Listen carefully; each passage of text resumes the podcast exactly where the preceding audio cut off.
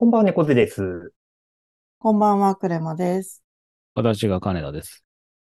純喫茶エピソード、ボリューム、えー595、お送りします。よろしくお願いします。595ということで、あと5回で600という大台に近づいてきておりますが、いよいよ、いよいよです来ねま。したね。いよいよですね。うん何するともまだ話してはいませんが、いよいよ感が、ね。はい、出てまいりましたが。考えないといけないって感じいけないですね。ははいい。考えないといけないですねっていうぐらいで特に考えてはいないっていう、状況ですけれども。はい。えっと、今週は、はい、猫背担当の回になるんですけれど、まあ、過去何回かお話しした通り、まあ、奥さんが今、あのー妊娠中でして、えー予定日まであと1ヶ月ちょっととなってきておりまして、いよいよ、ここちらも、こちらもいよいよ感が、はい、はい。なんか、600回記念で誕生みたいな感じも、なんか可能性も出てきたな、まあかなりなんていう。ね、ね近づいてね、近づいてきてる感じで、ね、だいぶお腹もさらに大きくなって、うんさすがになんかお腹の子が大きくなると、僕もなんかこう、奥さんが妊娠して初めて知ったんですけど、こう、赤ちゃんが大きくなってくると、だんだんこう、い胃とか腸を圧迫してきて、なんかそれが吐き気を引き起こすみたいなことがあるみたいで、うん。なんかここ一週間ぐらいは、結構断続的に吐き気が出たりとか、こうだるくなったりみたいなことがあったりして、結構こう、こう、こう、妊娠後期のつわりとも違うんですけど、うんなんかつわりにとは違うまた辛さみたいなのがあるみたいで、うん、なかなかこう、うん、タフな状況が続くな、みたいなところはありつつも、本人はそれ以外はとても元気なので、はい、あのーお腹の中の赤ちゃんも含めて、はい、順調に、えー育ってきている模様でございます。よかったです。はい。で、そんな、あの、猫背家、我が家でございますが、まあ、その、赤ちゃん、生まれてくる赤ちゃんのために、まあ、いろいろ、こう、ベビー用品買い揃えたりしてるよ、みたいな話も、まあ、えー3回ぐらい前にして、で、まあ、その、ベビー用品がいっぱい届いて、じゃあどこに置こうか、みたいな話をしていて、で、そうなってくると、やっぱなんかそこの置き場所を確保しなきゃいけないっていうので、こう押し入れだとかクローゼットも整理して、もう不要品を処分して、その赤ちゃん用のこうスペースっていうのを確保するように、こう今のうちにやっとこうっていうのでいろいろと動いたりしてるんですけれど、なんかそれをやってた時に、ちょっと問題になったのが、なんか10年ぐらい前に、なんか仕事の打ち上げのなんかビンゴ大会みたいなのがあって、ここで、なんか炭酸水メーカーみたいなのをもらったんですよ。あの、うんソーダストリーム的なもの、ソーダストリームじゃないんですけど、なんかそういうタイプのもので、普通の、あのー水道水になんかその機械を通すと、まあ炭酸水が作れるみたいな、そういう機械が、まあなんかビンゴ大会で当たって、で、ただ、男の一人暮らしでその炭酸水使う機会っていうのがもう全然ないし、使う気もない、なかったんで、なんかずっと、あの、もう押し入れに、の奥深くに眠っていた状態だったんですよ。で、ここ10年で引っ越し多分2、3回してるんですけど、なんか、引っ越しのたびに処分するチャンスはあったはずなんですけど、なんかちょっとめんどくさくて、なんかそのまま引っ越し先に持ってくるっていうのを繰り返していて、で、それで10年経って、未だに未開封未使用の状態で、こう残ってるみたいな状態だったんですけど、まあ、なんかこの赤ちゃんの、こう、育児グッズ的なものをこう収納するにあたって、ちょっといよいよこれ処分した方がいいんじゃないみたいな話を奥さんとしてて、まあ、さすがに10年未使用で、なんかずっと置いてあるのも絶対使わないだろうし、まあ、これちょっと処分しようか、みたいな話をしたんですけれど、なんかその時に、すごいネックになったのが、炭酸ガスが入ってるカートリッジがあってですね、うん。カートリッジって名前なんですけど、結構親指大ぐらいの、なんか鉄製の筒みたいな、なんかもう拳銃の弾丸みたいなのがこう5個ぐらいあって、で、この未使用のこのカートリッジってどうやって処分するんだっていう問題が出てきたんですよ。で、でネットでいろいろ調べてみると、まあ、あの、未使用のものはまず、なんかどうやら回収ができないっぽいっていうのがまず、まあネットのそのブログだとかの記事に上がっていて、で、基本はもう使い切って、えー、ゴミに出すものですよ、みたいなことが書いてあったんですよ。で、ただそのもう10年以上前のもので、で実際そのカートリッジのパッケージを見ると、使用期限が2015年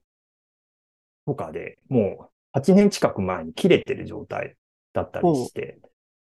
これを今その炭酸水メーカーにこう、はめて使って本当にあの安全性が保たれる状態なのかっていうのはすごい不安で。で、だからなんかこれを使い切るっていう選択肢もないだろうと。で、じゃあなんか炭酸ガスを抜く方法があるかっていうのを調べてみ、みたら、なんか公式にはないっぽくて、もうその機械通すように作られているんで、なんか自力でそのキリでなんか穴開けてみたいなのをやってる人のなんか記事とかも見つかったんですけど、結構危険な目に遭ってたりしていて、うん、ちょっとこれどうしようかなみたいな話になって、で、まあ、こうなったらもうメーカーに直接問い合わせた方が早いねって、メーカーに問い合わせようとしたんですけど、なんかこの炭酸水メーカーが、その台湾のメーカーが作ってて、で、日本のこう輸入代理店が、こう、日本に仕入れて、こう、売るみたいな感じになってるんで、まずその台湾のメーカーに問い合わせても、その代理店通してくださいみたいになってて、で、代理店問い合わせようと思ったら、この10年ぐらいで代理店自体が変わったらしくて、で、で、変わった先のその代理店にこうメールで問い合わせを送っても全然反応が返ってこないみたいな状態で、で、これでなんか処分の仕方をこう、ああだこうだ調べて全然見つからないみたいなのがもう2週間ぐらい続いて、なんかこれはさすがに積んだなみたいな状態だったんですよ。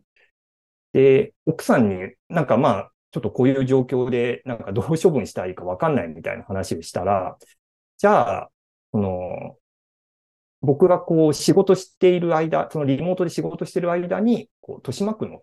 清掃事務局に問い合わせるから、ちょっと、なんかその結果分かったら報告するね、みたいなので、こう問い合わせてくれたんですね。そしたら、あの、結論から言うとあっさり解決しまして、この2週間ぐらいあだこうだ言ってたのが、うん。あの、要はもうそういう状況だったら、あの、ビニール袋にそのカートリッジ入れて、袋に、あの、未使用の炭酸ガスが、こうなんか、あの、炭酸ガスのカートリッジが入ってます。で、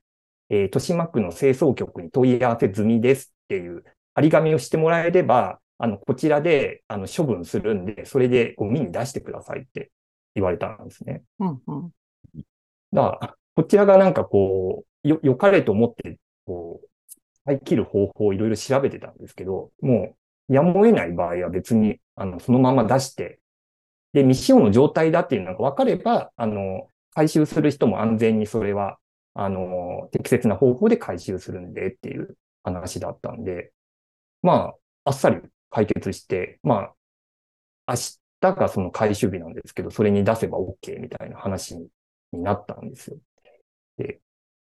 結構こういう、なんか電話すれば一発で解決したみたいなことが、結構この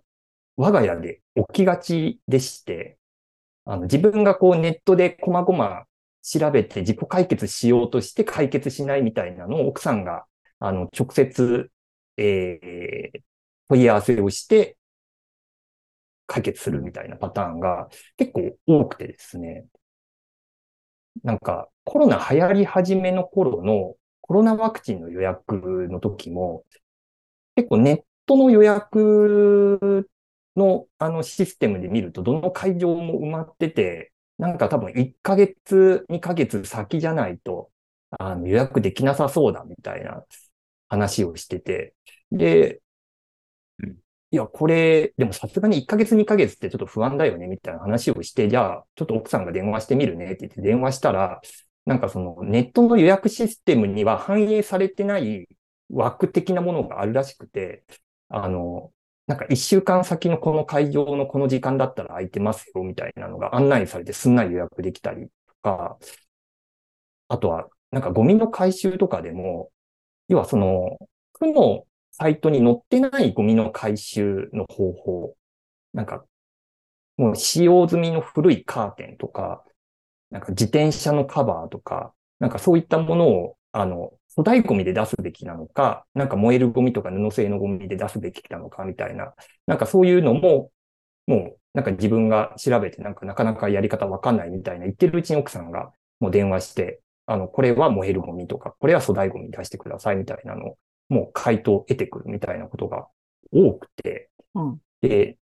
なんか自分がこう自己解決しようとしてやって奥さんがえー電話して解決っていうのが圧倒的に数として多くて、うん。なんか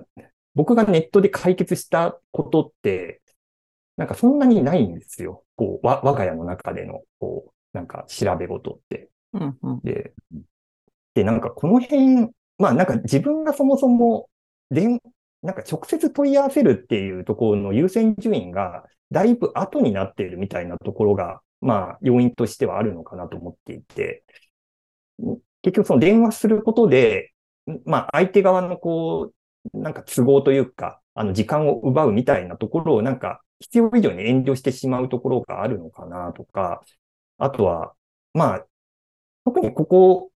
3、4年とか、あんまり仕事でお客さん含めて電話する機会っていうのがほとんどないから、あんまりなんか電話するっていうところが本当最終手段ぐらいのなんかイメージがあるからなのか、なんかとにかくもう電話することの優先順位がめっちゃ低いみたいなところでなんか起きがちなのかな、みたいなところがあり、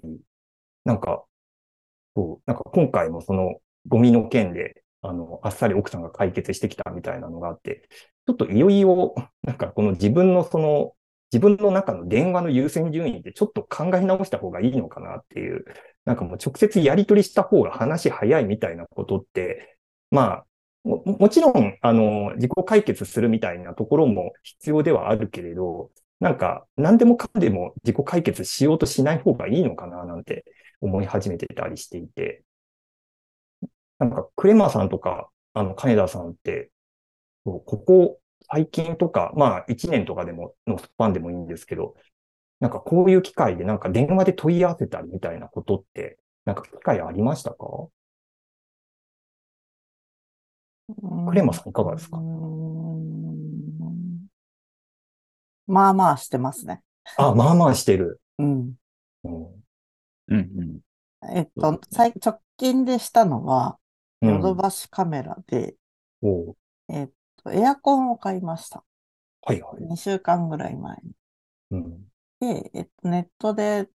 あ、アプリで頼んで、うん。でもエアコン買うのって普通のヨドバシの買い物よりも、なんか入力項目がむちゃくちゃ多いんですよ。あなんか専用の UI みたいなのが出てきて、なんかベランダはあるのかないのかとか、うんなんか既存の設備はあるのかないのかみたいなのをすごい書かされるんですけど、なんかこう答えきれない項目があって、うん。どっちかわかんないみたいな。で、なんかヨドバシの人と電話で話せますかみたいな。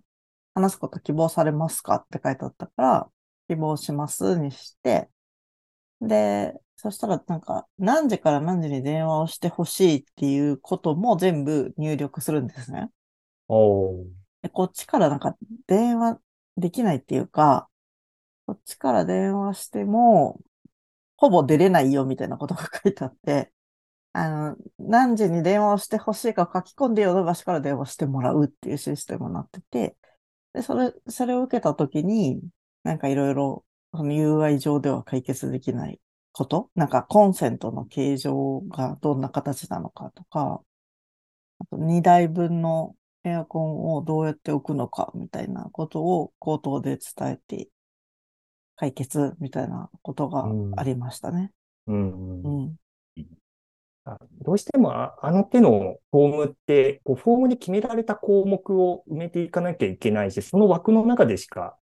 ね、あの、話ができないから、ね、画像の添付とかできなかったりすると、なおさら、そこのコンセントの形状とかも伝えられないし、もうんう一層、ね、電話の方が早いみたいなところは、そうですよね、ありますよね。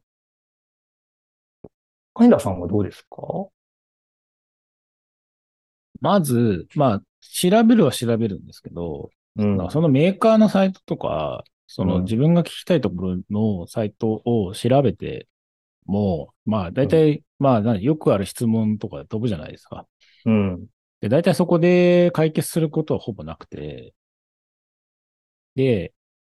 えっと、たまになんかそのチャットで聞くみたいなのもあるとは思うんですけど、それも大体なんか拉致が開かないっていうパターン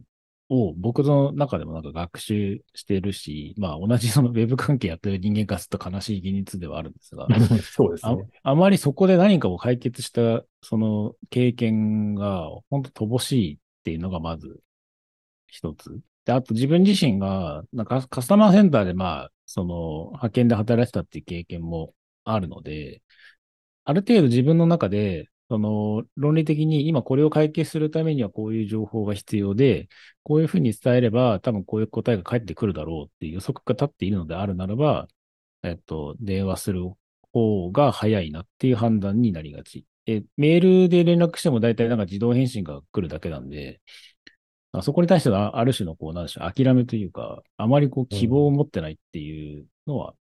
ありますよね。だから、まあ、あの、電話で解決した最、まあ一番、なんでしょう。あの、多い、回数的に多いのは、まあネット関係のトラブルとか、あと、そうですね。あの、もう多いのは大体その辺か。結構、回線業者に電話するときとかはもう本当に今こういう状況でこういうふうにランプがついててこうなってるんだけどどうしたらいいみたいなふうに、本当になんかメールで書くよりも聞いちゃったらすぐあこうしてくださいって返ってくるからじゃあそれでみたいな。あとは、うんうん。まあ、クレジットカード関係とかも大体そうですよね。メメールとかで電話、あの、メールとかで問い合わせするぐらいやったらもう電話した方が早い。JAL とかも、あの、解約したんですけど、割と電話だと一発だったんで、サイサイトでそれ解約の手続き取ろうと思ったら、なんか、サイト内ぐるぐるぐるぐる回され、たらい回しするだけで、で、なんか、ページもなんか急に、新しいウィンドウ勝手に開いたりとか、ドメインが変わったりとかして、もう、何回やってもログインしろとか出てるから、もういいやっつって電話するみたいな。うんパターンが割と多いので、だから、自分の中でこれはメールで解決できそうな内容だなっていう判断がつくんであるならば、メールとか、そのホームとかから連連絡はしますけど、だからあまりそこに対してなんか返信をこう、期待することもないですね。とりあえず言いたいことがあるから言うわ、つって、帰ってきたら帰ってきたら別にいいけど、みたいな。むしろそっちから電話しろぐらいの感じうん。の方が、まあ、自分の場合は多いうん。